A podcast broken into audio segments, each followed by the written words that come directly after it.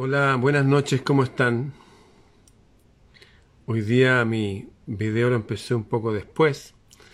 El ambiente está extraño en mi país. Eh, hoy día murió el líder del Partido Comunista local. Eh, murió. Así que hay mucha gente que está ahí como acompañando a la familia, qué sé yo, y, y todos reunidos en el Congreso Nacional eh, hay mucha policía, hay mucha policía en las calles. Eh, se lo he repetido hasta el cansancio. No hay que confundir comunistas con comunismo. Hay comunistas que son gente buena, lo digo de verdad, como Pablo Neruda, como el tío Valentín Trujillo, como el cómico chileno Bombo Fica y otros. Pero el comunismo como doctrina ha asesinado a más de 100 millones de personas en el planeta. Por eso hasta la propia Unión Soviética los declaró un partido proscrito, proscrito, prohibido en el año 1991, el mismo año que David Rockefeller, David Rockefeller dijo que iban a usar al comunismo chino, a China, para llevar su proyecto mundial de control de todos los países. Les leí hace un par de días, les leí el, lo que él leyó en un discurso año 91, en junio, en la Comisión Trilateral, en la página 108. Ya, ahí está todo. Curiosamente, David Rockefeller vino a Chile hace unos años atrás y se juntó con este hombre que falleció hoy día. De hecho, pueden buscar en imágenes David Rockefeller, Telier con doble L, y van a ver que estaban unidos. ¿Por qué? Porque David Rockefeller hace 30 años atrás agradeció a todos los medios de comunicación del mundo de haber guardado silencio durante los últimos 40 años, porque si no hubiera sido imposible llevar su plan de un gobierno mundial en que la gente más inteligente y los banqueros, lo dice con sus palabras, gobiernen el mundo porque las naciones, países que se autogobiernan están pasadas de moda.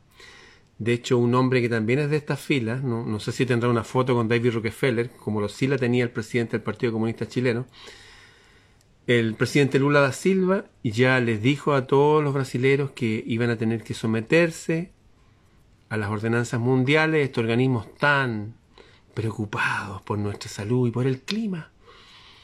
Así que lo que ellos acuerden va a tener fuerza de ley para siempre.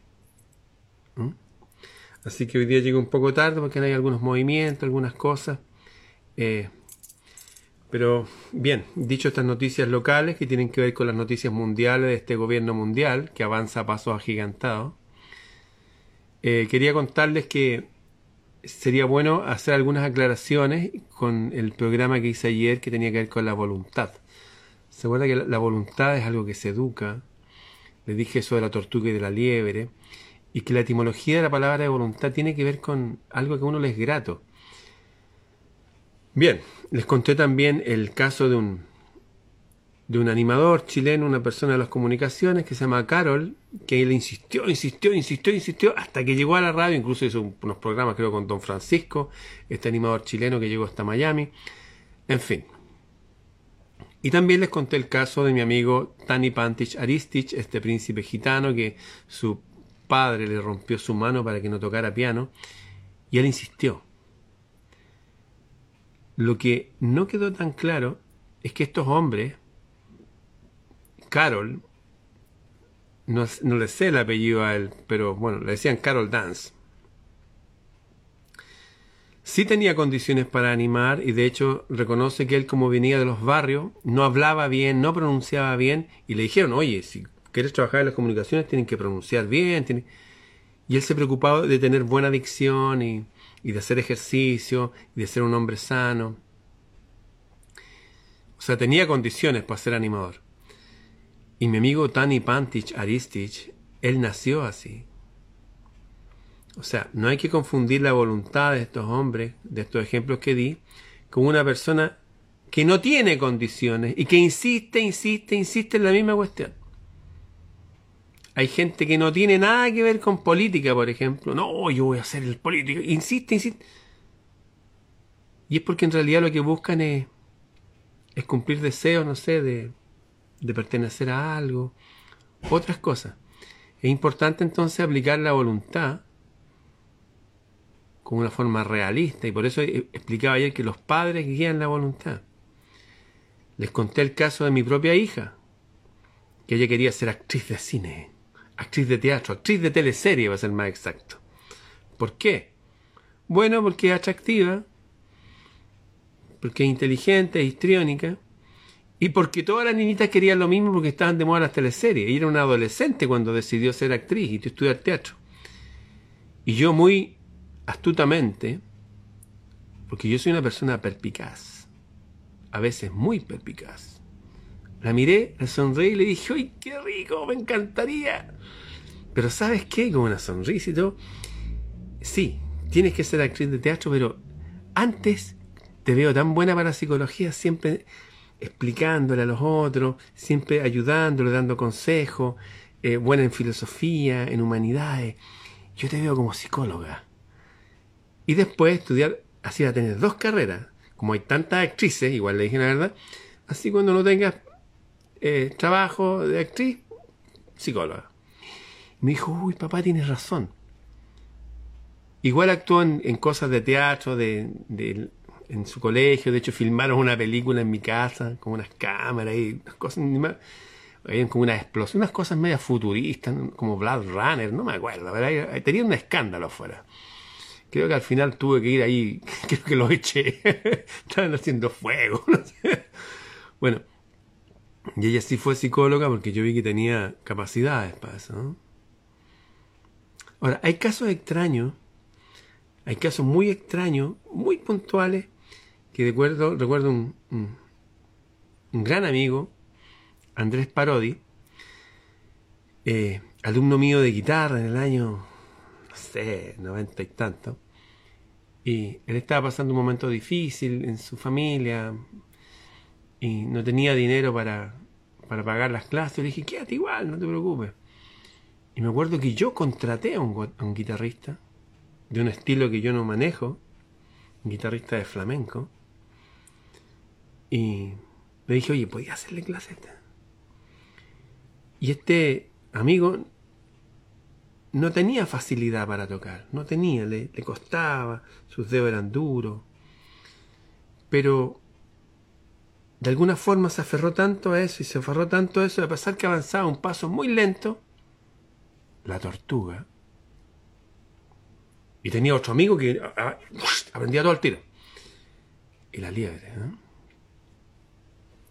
Y este amigo llegó a ser un super guitarrista, es un guitarrista de flamenco poderosísimo de la quinta región, ha recorrido China, Estados Unidos, varios países, ha hecho discos, acompañado a Andrés Parodi, lo pueden buscar.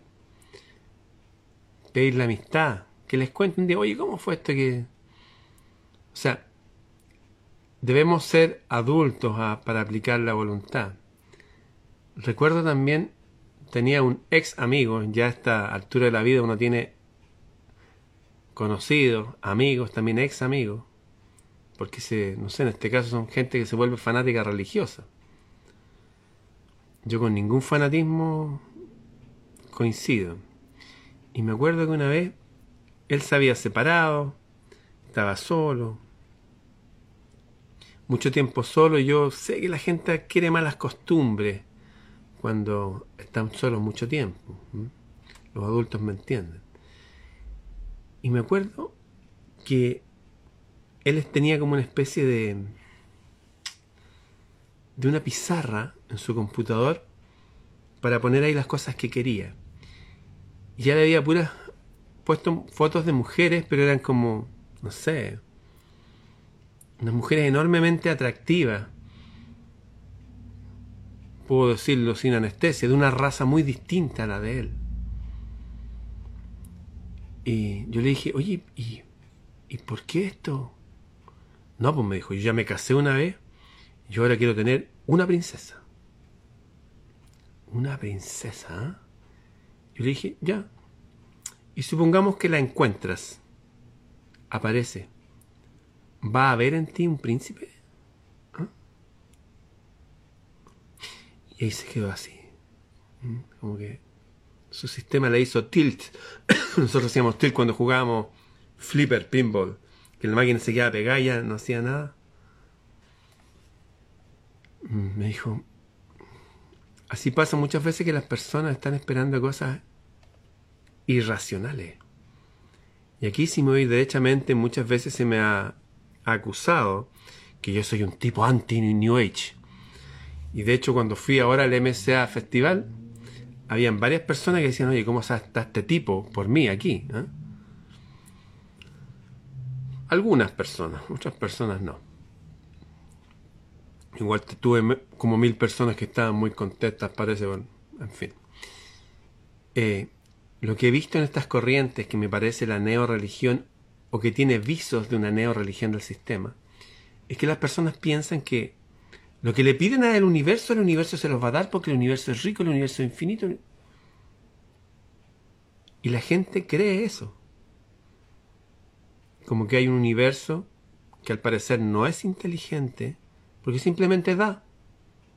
Uno le pide y da. Quiero esto y le da eso. Quiero esto otro y le da eso otro.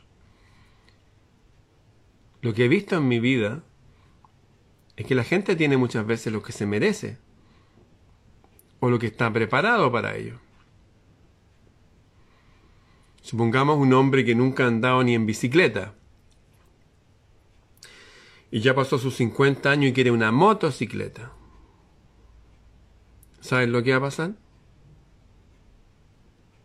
Se va a accidentar. De hecho, a un famoso acá, Coco Legrand, tuvo un accidente en su motocicleta y había andado siempre. Y ahí quedó. Fierro y tirado ahí en el hospital. Casi nadie supo en mi país. O sea, cuando hablo de aplicar la voluntad, y que la voluntad literalmente es como un músculo, que uno lo entrena y lo trabaja, en aquel objeto en que yo entreno mi voluntad, tiene que ser algo racional, pues. Mira, veámoslo de esta forma. Yo tengo un amigo que fue el primer sudamericano en subir el Everest. Pero antes de subir el Everest, ellos se entrenaban con unas mochilas, con peso, con piedra, y subían una cuesta que va hacia la cordillera de noche, y bajaban, y cuando bajaban se comían unas longanizas con huevos, se tomaban una cerveza. Se entrenaron un par de años y subiendo cerros más pequeñitos, más grandes, más grandes, y después estando allá, listo. La meta no es el Everest, no es la cima, el campamento a mil metros. Y la voluntad ahí. Y después el otro, a dos mil, y así hasta llegar arriba. Y en eso pasaron años. O sea, estas cosas que yo comparto con ustedes y que les mostré este libro y que lo subí para que los que quieran descargar gratis, Pueden buscarme en mi página de Facebook, Ramón Freire, me pueden escribir a freireramon.com. Este libro, La conquista de la voluntad, del psiquiatra español Enrique Rojas, es un libro para adultos. Y adultos no New Age. Hay cosas que uno debe tener para cumplir necesidades. Está el deseo, está el querer. Hay necesidades que tienen que ser cubiertas está el merecimiento y también está la cuna. Hay gente que nació con más bienes y más dones y más talentos que otros porque sí no. Mi amigo Tani Pantich nació así y toca piano como los dioses desde niño. Y yo le vi sus dedos, tiene unos dedos enormes. O sea, sí tiene dedos para piano. Tengo otros amigos músicos que han sido elegidos como los mejores músicos del país, pero que fueron hijos de empresarios. O sea, no tenían que preocuparse de nada. Tenían que preocuparse de tocar guitarra nada más. En cambio, otros no. Tenían primero que cubrir sus necesidades. Entonces la aplicación de la voluntad también tiene que ver con una selección de las cosas que quiero para mi vida. Hay cosas básicas que todos tenemos que tener ropa, vivienda, comida, un arte y oficio que ejercer. Y de ahí nos podemos ir agregando otras cosas. Pero esto no así, oh ya, no, yo lo había al universo y quiero esto. Me acuerdo en una conversación, unas mujeres obviamente de acá más locales, que poco menos querían un tipo como Brad Pitt, y que aparte que fuera espiritual, y que además bailara salsa. Iban descartando si no era así, porque ellos tenían que ser fieles con su petición que le habían hecho al universo. Bueno, ahí tiene que haber pasado la vida, a lo mejor ya ni siquiera están en este planeta. Recuerdo un caso, yo estuve como seis años alejado de todo, ¿ah? eh, sin tener novia, nada. Y muy metido en los temas de estudiar la Biblia, la religión, también terminar mi carrera. Y después de eso, que se me abrió un, un espectro y me di cuenta que Dios realmente es omnipotente, está en todas las religiones, en toda la geografía, en todo lugar, no es monopolio de ninguna iglesia, ni ningún credo, ni ningún pastor, ni papa, ni de nadie. Hay algo que nos trasciende a todo. Cuando me di cuenta de la trascendencia de estos conceptos ya tan grandes que nos alcanzan a comprender, empecé a, a visitar a los distintos credos de las personas en mi país y compartir con la gente y ver qué creían y todo eso. Y me acuerdo que una vez fui a una iglesia, no me acuerdo si hacer un trabajo de acústica o, simplemente a, mirar, a, ver qué pasaba. Bueno, la cosa es que me llevaron a hacer una amplificación a, Concepción al sur. Eh, volví y me invitaron a ir un día en la tarde, en fin de semana, que tenía una cosa musical. Y me acuerdo que llegué Y yo usaba un impermeable largo. ¿eh? y un chileno dice, oye, cáchate, dice, así habla así. Ahí viene Highlander. Y andaba con mi impermeable así. y como soy grande, me veía como súper grande. Y con unas botas, así. Me veía como un gigante. Y aparece una señorita y me queda mirando y yo me acerco, ahora le dice, yo vengo que me invitan. Ah, sí, me dice, yo soy fulana de tal, me dice, soy la directora del coro. Y súper simpática y se sonreía, jajaja. Y gente cuchicheaba a nuestro alrededor, ¿ah? Hablaban así. Después supe porque ella era la, como la mujer más adulta de los jóvenes y era soltera. ¿ah? Muchos tiempos, años soltera. Entonces me dice, oye, nos vamos a juntar después de la reunión en mi departamento, que se iba a tomar un tecito, unas galletas. Eh, ¿Quieres ir? Y yo, claro, dame la dirección. Y fui. Y no había nadie más. Estaba yo solo. Y no fue nadie más. Yo llevaba un buen tiempo sin, sin mujer. Y ella llevaba toda una también. Y me acuerdo que empatizamos, ¿ah? La conversación, risa, qué sé yo, jajajaja. Ja, ja, ja. Parece que tenía una guitarra y no me acuerdo. La cuestión es que. Y de repente llega la hora de irme y e instintivamente nos abrazamos, pero esos abrazos que no son de acá arriba nomás, sino que el cuerpo está con el otro cuerpo y uno siente al ser completo. Y se mueve, se mueve la energía en palabras New Age. Y yo la miré a los ojos para ver qué, qué pasa con ella. Y se, se alejó y me dijo, oye, eh, yo creo que tenía como 40 años en esa época, ella. Bueno, la cuestión, yo soy virgen, me dijo, y yo estoy esperando a mi marido que se lo pedía al cielo, se lo había pedido desde que era niñita. Ya habían llegado todos estos hombres a su lado, pero ahora estaba esperando el hombre que tenía que pertenecer a su iglesia, creer en la hermana no sé cuánto que es la... Todos tienen iglesia, tienen un profeta, ¿eh? Los adventistas tienen a la hermana White, los, los otros, los mormones tienen a Adam Smith y así, qué sé yo. Y como que se conmovió su ser femenino, también mi ser masculino. Me di cuenta que no pasaba nada y que me despedí caballerosamente, un abrazo nomás así, un beso bien de lado. Y me olvidé del tema. Y creo que en un año o algo así volví. Y esta mujer que se guardaba para su hombre y que esperaba que fuera de su congregación, le había dado una parálisis facial y a su cuerpo.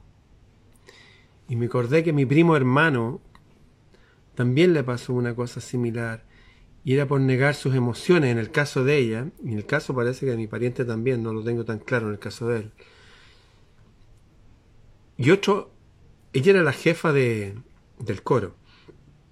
Ya había un hombre, no era mi amigo, pero en el momento sí, había amistad entre el grupo, que era como uno de los jefes de los jóvenes, que también estaba esperando poco menos que, no sé, a alguien espectacular, así de, físicamente, una diosa en la tierra. Pero el tipo no era un dios en la tierra, así que no, ¿cómo va a pedir a alguien así? Bueno, y también llevaba años y años y años pidiendo, esperando, e insistiendo, supuestamente con la voluntad firme en su Dios. Pero lo que vi yo después de todos estos años que volví, es que este hombre evidentemente se había vuelto amanerado y andaba para arriba y para abajo con un negro grande que llegó a la iglesia muy fornido, ay, vente para acá. Yo vengo de los barrios, yo sé, o sea, miro y sé lo que está pasando. Soy papá desde que tengo 18 años. Como que su, sexualidad se empezó a invertir. Cosa que empecé a ver en muchos lugares y ya había visto especialmente en la iglesia católica, después mi amigo Sila Mora me confirmó, es así. Entonces, no hay que confundir la voluntad fuerte con ser contumaz. Contumaz que es una palabra casi un arcaísmo. Nadie dice, oye, no seas contumaz. Nadie sabe lo que significa, pero hay palabras que son clave. Contumaz significa ser tenaz, tener voluntad fuerte. Ser tenaz en mantener un error. Así es. A veces uno va incluso contra la naturaleza. Contra la naturaleza. Hay gente, por ejemplo, que quiere seguir corriendo y corriendo y corriendo y corriendo hasta que ya tienen cierta edad y las articulaciones de la rodilla se echan a perder y son irreparables, porque el ser humano no está diseñado para estar haciendo eso siempre. Eso aplique y lo llévelo a todo. Es como estas mujeres que quieren adelgazar, adelgazar, se llegan a sacar costillas. Mm. Eso no es tener voluntad fuerte. Eso es ya algo, una condición psiquiátrica. La voluntad fuerte tiene que ver con metas sanas, acordes a nosotros, que tengan que ver con nuestra arquitectura mental, emocional y hasta física. Si no, no funciona. A mí hace casi dos años hay una mujer de, aparentemente de origen japonés, por su nombre raro, que me escribe unas cosas, estaba a punto de denunciarla para que no lo haga más, porque creo que se puede transformar en un, no sé, en un psicópata.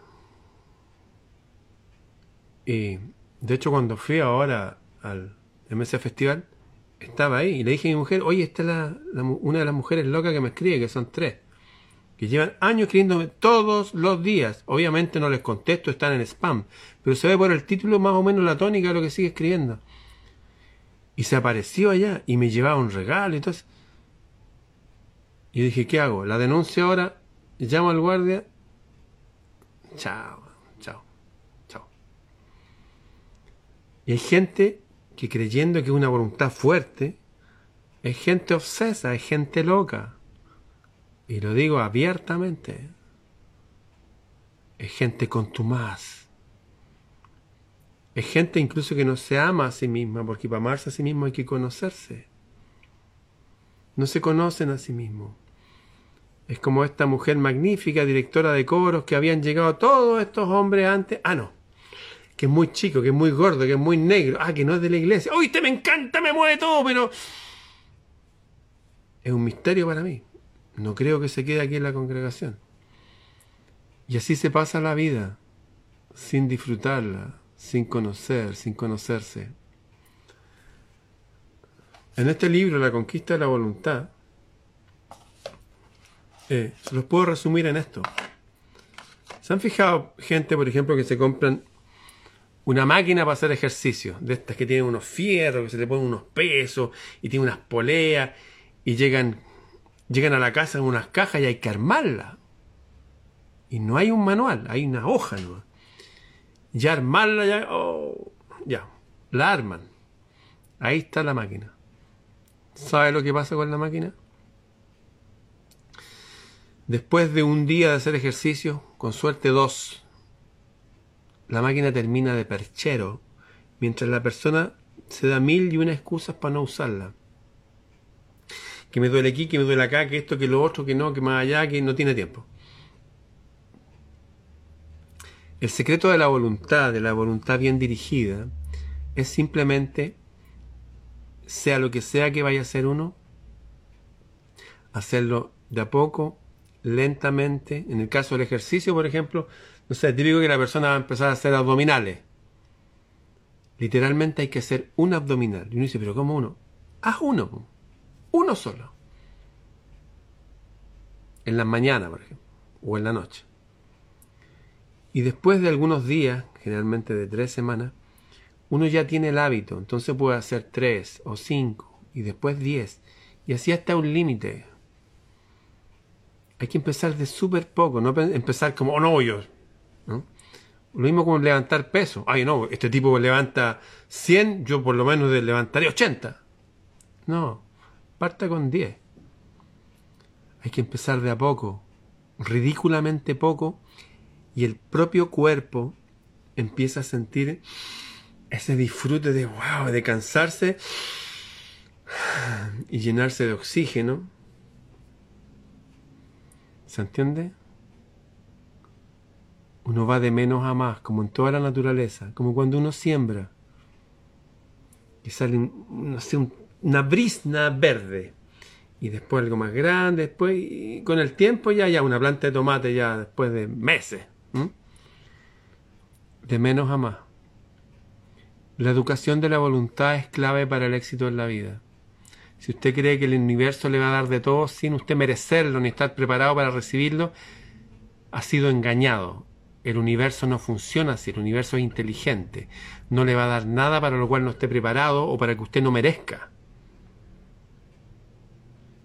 Me acuerdo un, el presidente de la Sociedad Bíblica de Buenos Aires, que estuvo en Chile, no me acuerdo el nombre, que era pastor de una iglesia allá. Y llegó un tipo allá, distinto a, la congregación que se conocían todos desde niños. Llegó un hombre, un hombre de afuera, ¿ah? con, su, con su código de hombre marcado. Y dice que en esa semana, no sé si llegaron 30 o 40 mujeres de distintas edades, incluso mayores, que habían estado pidiendo a Dios desde hace muchos años alguna un hombre y le habían pedido la señal y la señal había aparecido y era ese hombre. Y habían 40 mujeres entre, no sé, entre 18 y 60 y tantos años que lo habían reconocido. Y hablaban con el pastor para que lo ayudara para poder unirlos, para concretar sus matrimonios, porque ellos no tenían relaciones sexuales sin tener un matrimonio bendecido, qué sé yo el pastor lo contaba como algo de locura, o sea que incluso la gente que se lleva entrenando en su fe, en sus cosas mucho tiempo, como que siguen siendo adolescentes y piden cosas que no les corresponden y que no merecen, alejados totalmente de la realidad. En este caso de lo que es el amor y que el otro tiene un libre albedrío, como que se lo saltan, como que fuera la, el Ken de la Barbie. No, es un accesorio, se lo agregan para ser completa ella. O mi amigo, no, él quería una princesa. Y si lo conoce, va a haber un príncipe. En fin, estas cosas se aplican con criterio entre adultos y van de a poco. Eso, queridos amigos y amigas, quería aclarar ese punto. Está el deseo, el querer, están las necesidades, está el merecimiento y también está la cuna, cosas que uno trae. Y punto. En fin, nos vemos mañana entonces.